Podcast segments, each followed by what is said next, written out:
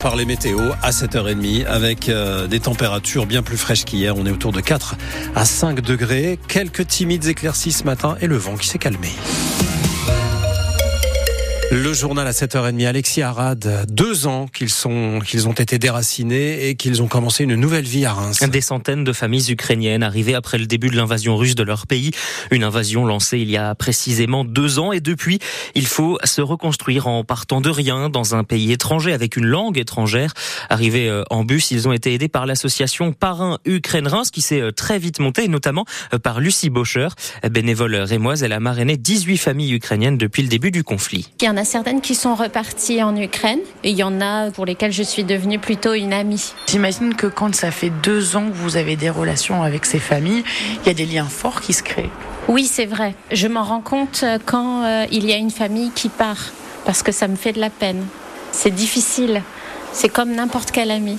Et puis c'est vraiment euh, une très belle chose parce que ces femmes euh, qui sont arrivées de si loin, elles ont une culture différente et on s'apporte des choses mutuellement.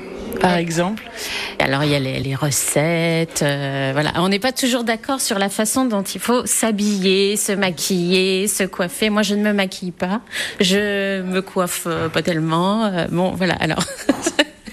Et les, mes amies ukrainiennes, euh, elles aiment beaucoup être euh, très bien présentées dès qu'elles sortent. Même si c'est pour dessin de la poubelle, elles seront toujours impeccablement coiffées et maquillées. Toujours, toujours. Lucie Bocher de Parrain Ukraine Reims qui cherche toujours des dons. Vous pouvez écrire à l'association via sa page Facebook et dans une dizaine de minutes, on entendra un nouveau témoignage, celui de Natalia Marchenko. Elle vit à Reims avec son fils depuis le printemps 2022. Elle est l'invitée de la rédaction de France Bleu Champagne-Ardenne à 7h45. Acquitté, le verdict est tombé à Saint-Omer dans le procès de l'ex-membre du GIGN de Reims qui avait euh, tué un suspect lors d'une interpellation près de, près de Lens en 2018. La Cour a jugé qu'il avait agi dans les règles et procédures. Un verdict très mal accueilli par les proches du suspect tué lors de l'intervention. Ils ont manifesté leur mécontentement dans la ville. Encore plus de 2000 foyers privés d'électricité ce matin dans la Marne et les Ardennes après le passage de la tempête Louis. 700 dans les Ardennes, 1400 dans la Marne. Les coupures restantes sont liées à des poteaux cassés et des fils coupés.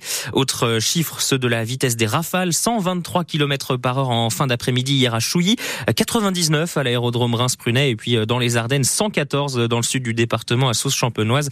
Euh, beaucoup d'interventions euh, des secours pour des arbres tombés sur les chaussées. Rien de grave dans notre département. La tempête Louis aura fait un mort en revanche dans les Deux-Sèvres, un automobiliste emporté par une rivière. Des opérations de contrôle hier sur l'origine des produits étiquetés France dans les supermarchés à Chalon en Champagne. Hier, le préfet est allé euh, accompagner l'opération de vérification d'origine de produits et des anomalies ont été constatées. Depuis le début de l'année sur l'origine de fruits et légumes, quatre procédures pénales ont été engagées dans la Marne. Sur 1000 établissements contrôlés en France, Bercy a annoncé hier 3 à 4 de fraude. Et à la veille de l'ouverture du salon de l'agriculture, la FDSEA de la Marne propose un barbecue ce soir au marché du Boulingrin à Reims.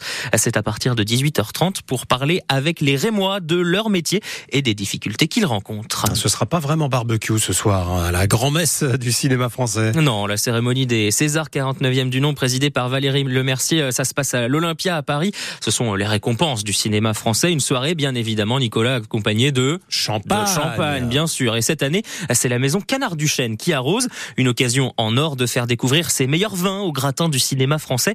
Et donc, les bouteilles qui seront dégustées ont été choisies avec la plus grande attention, comme l'explique Jérôme Durand, le directeur de la marque. Principalement vont être le canard du chêne brut Léonie, qui est un, assemblage de différentes années, mais avec des réserves perpétuelles de l'ordre de 30%. Donc c'est des, vins tout à fait euh, appréciables. Et puis nous proposerons des, blancs de blanc et des blancs de noir lors des dîners de gala, puisque nous avons la chance aussi non seulement d'être servis à l'apéritif, mais aussi pendant le, dîner euh, de gala qui aura lieu au Fouquet's. Alors la cuvée euh, Léonie de canard du chêne, c'est vraiment l'apéritif parfait et tandis que les, blancs de blanc, blancs de noir s'accompagnent particulièrement bien avec les mets qui seront proposés. Alors c'est soit souvent avec des très jolis poissons, soit euh, avec euh, voilà quelques viandes blanches. Et d'ailleurs, si vous voulez euh, voir un César de près, vous pourrez aller visiter la maison Canard du Chêne. C'est à Lude entre mai et juin, puisque l'une des fameuses statuettes dorées sera exposée sur le circuit de visite.